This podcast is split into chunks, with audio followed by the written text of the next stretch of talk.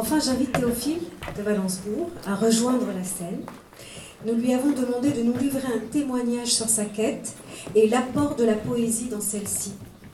C'est ce qu'il a accepté de faire dans ce partage intitulé De la nécessité intérieure. Théophile de Valencebourg est un ancien moine et théologien orthodoxe. Il est pianiste. Il est donc pianiste pour ceux qui ne connaissent pas, et compositeur classique, peintre, poète et essayiste. Et depuis sa conversion à l'islam, il est l'auteur de plusieurs essais ainsi qu'un recueil de poésie et d'aphorismes soufis. Merci. Bonsoir à toutes et à tous. Euh, merci d'abord à Éric Geoffroy, merci à euh, Nefissa, merci à Idriss, merci à toute l'équipe de Conscience Soufie de m'avoir euh, convié, d'avoir publié aussi un extrait d'un recueil de poèmes dont je vais parler par la suite. Mais en préambule, je voudrais vous citer non pas un soufi, mais un poète, Malarmé.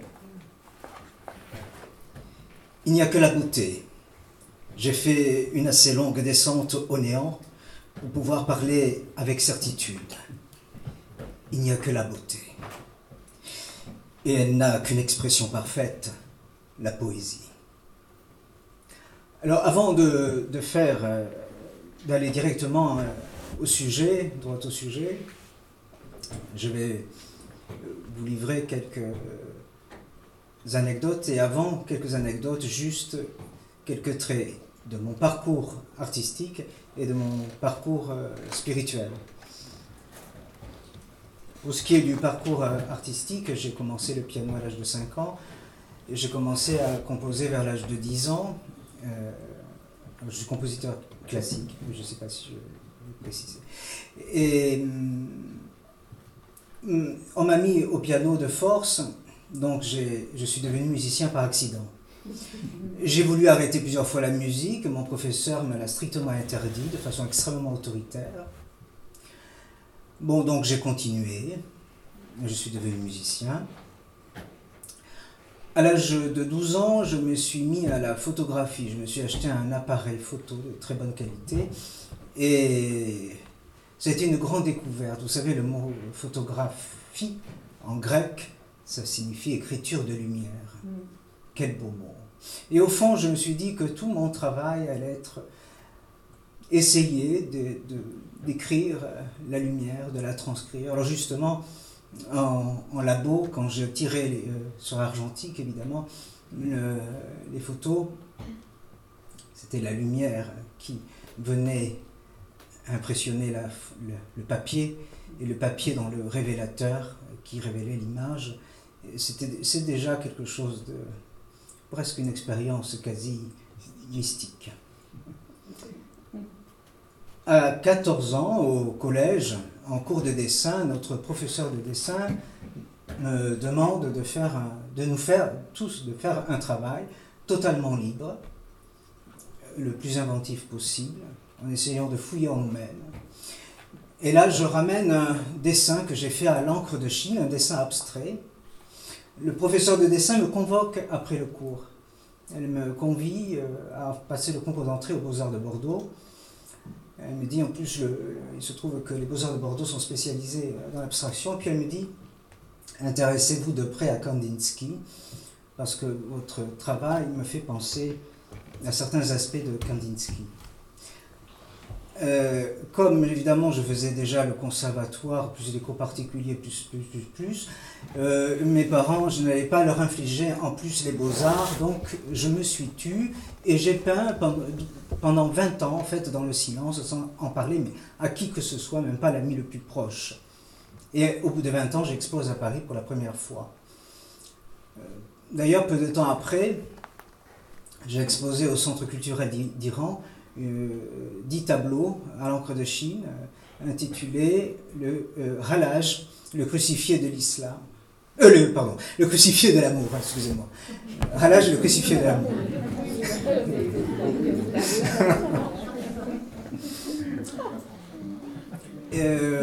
je, je vous dis tout ça, vous allez comprendre pourquoi, parce qu'après je vais arriver dans le vif du sujet.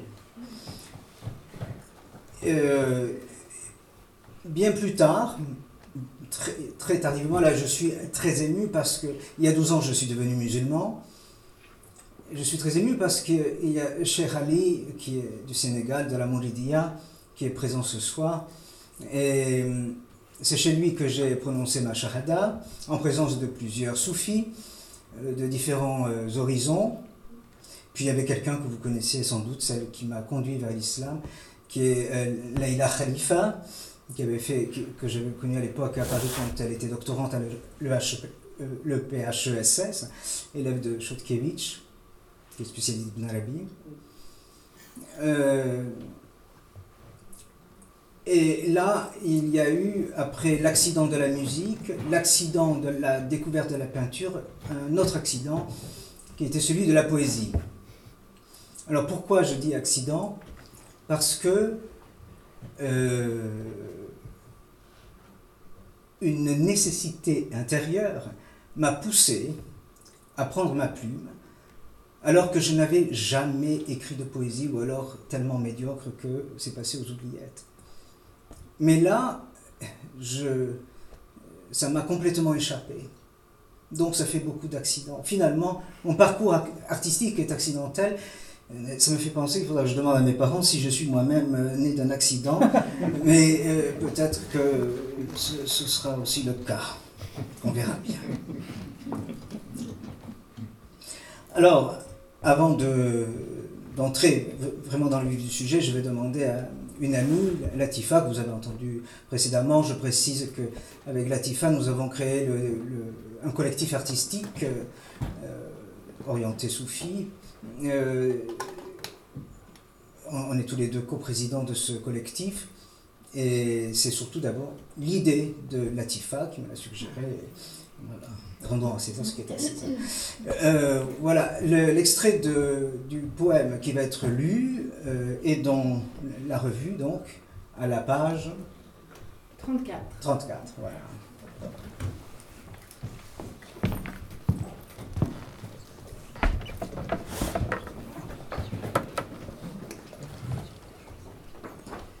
Le alif et le bas.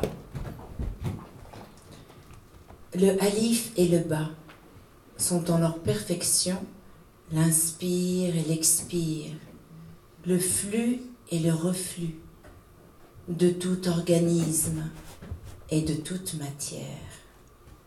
Si le alif pénètre le bas, c'est pour illuminer la matière. Et du bas, verbe par le souffle porté, remonte à son origine qui étant alif.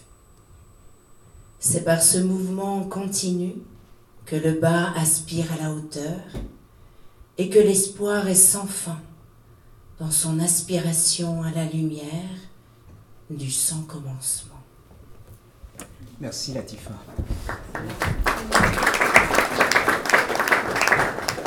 Alors, c'est un extrait de la deuxième partie d'un tout petit recueil, je vous montre l'épaisseur, voilà, euh, que j'ai publié en 2011, qui ne peut plus être, euh, qui n'est plus euh, vendu et qui sera réédité, Inch'Allah.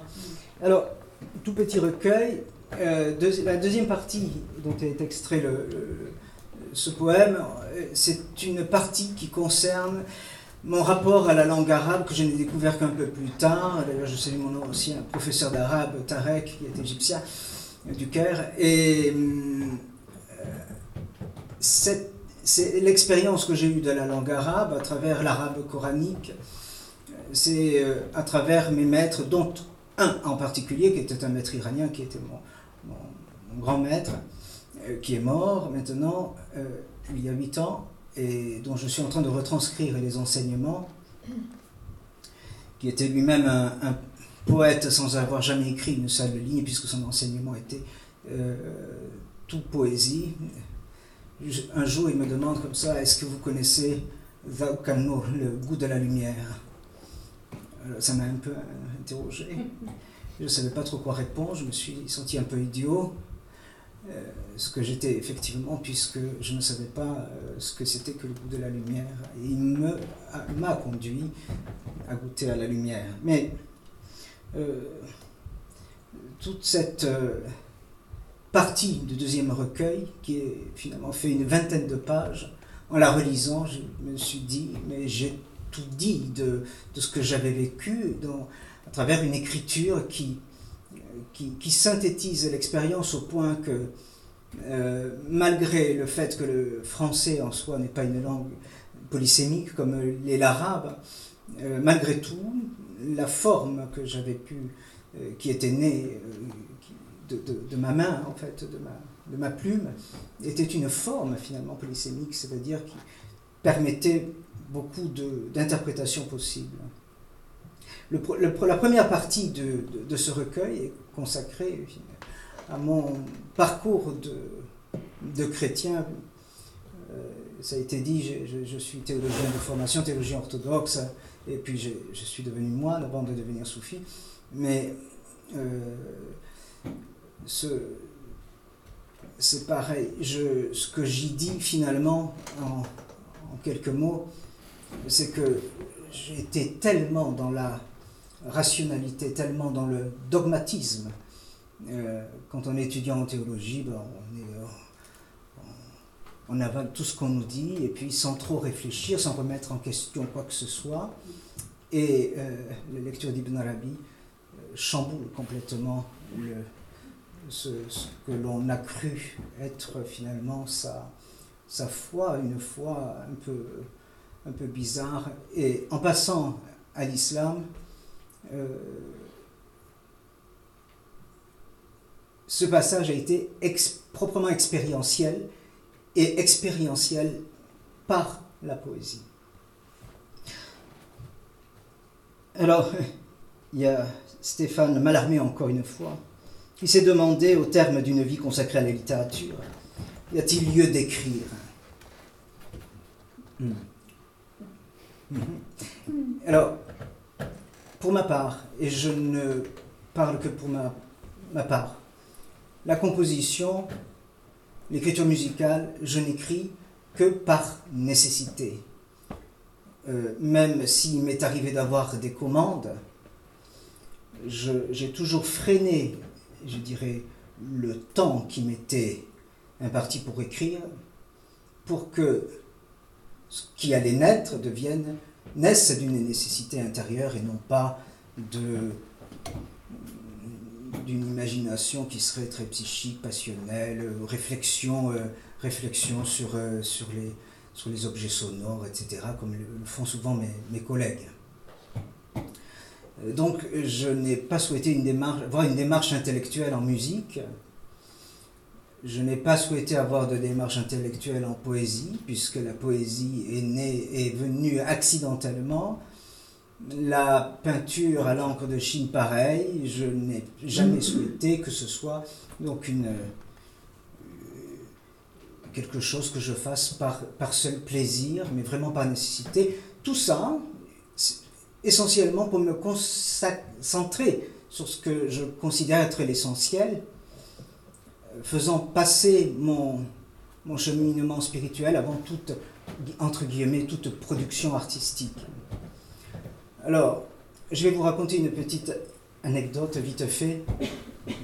En tant que compositeur, mais je pourrais dire à peu près l'équivalent pour la poésie ou l'équivalent pour la peinture. Un jour, un ami assez connu, directeur d'un centre à Paris, d'un centre musical, euh, me, conduit au, CDMC à Paris, le Centre de documentation de musique contemporaine, pour que qu'ils me rentrent dans leur catalogue, euh, enfin euh, oui, dans leur catalogue, euh, en tant que compositeur contemporain. Et là, une question m'a absolument effrayé. Euh, je disais catalogue. En fait, la directrice me demande mon catalogue, comme s'il avait écrit la redoute ou la camif. N'est-ce pas? Alors, catalogue, euh, en grec, catalogos, c'est de haut en bas, c'est une liste en fait, hein, un catalogue. Et quand je lui ai fait la liste de ce que j'avais écrit, elle me dit, monsieur, ce n'est pas suffisant, pourtant j'avais écrit pas mal, mais ce n'est pas suffisant pour être euh, compositeur au CDMC. Voilà, l'ami qui m'a accompagné était aussi interloqué. Alors, de même, quand je montre ce que j'ai écrit euh, euh, en poésie, je vous dis, c'est peu. C'est peu, mais au fond, si l'essentiel est dit, pourquoi en rajouter? Donc, je ne suis pas de ceux qui, qui veulent produire, comme c'est ce terme, on, doit produire toujours, être dans la quantité. Euh, je ne dirais pas que je produis de la qualité, mais en tout cas, que ce que je fais, je le souhaite être nécessaire, nécessaire pour témoigner de ce que je, vis en tant que soufi, puisque là, maintenant, toutes les disciplines, disons, que je pratique, essentiellement donc la musique, la poésie, la, peinture, la photographie, sont orientées dans, dans, euh, dans cette... Euh, dans, dans, le soufisme, enfin dans mon expression en tant que soufi. Euh, donc voilà ce que je voulais, ce dont je voulais vous témoigner pour l'essentiel, même si évidemment il y aurait beaucoup de choses à, dire. Et à propos de la nécessité intérieure, pour certains qui auraient lu euh, du spirituel dans l'art de Vassili Kandinsky. Il écrivait Est beau ce qui procède d'une nécessité intérieure de l'âme, est beau ce qui est beau intérieurement. Kandinsky.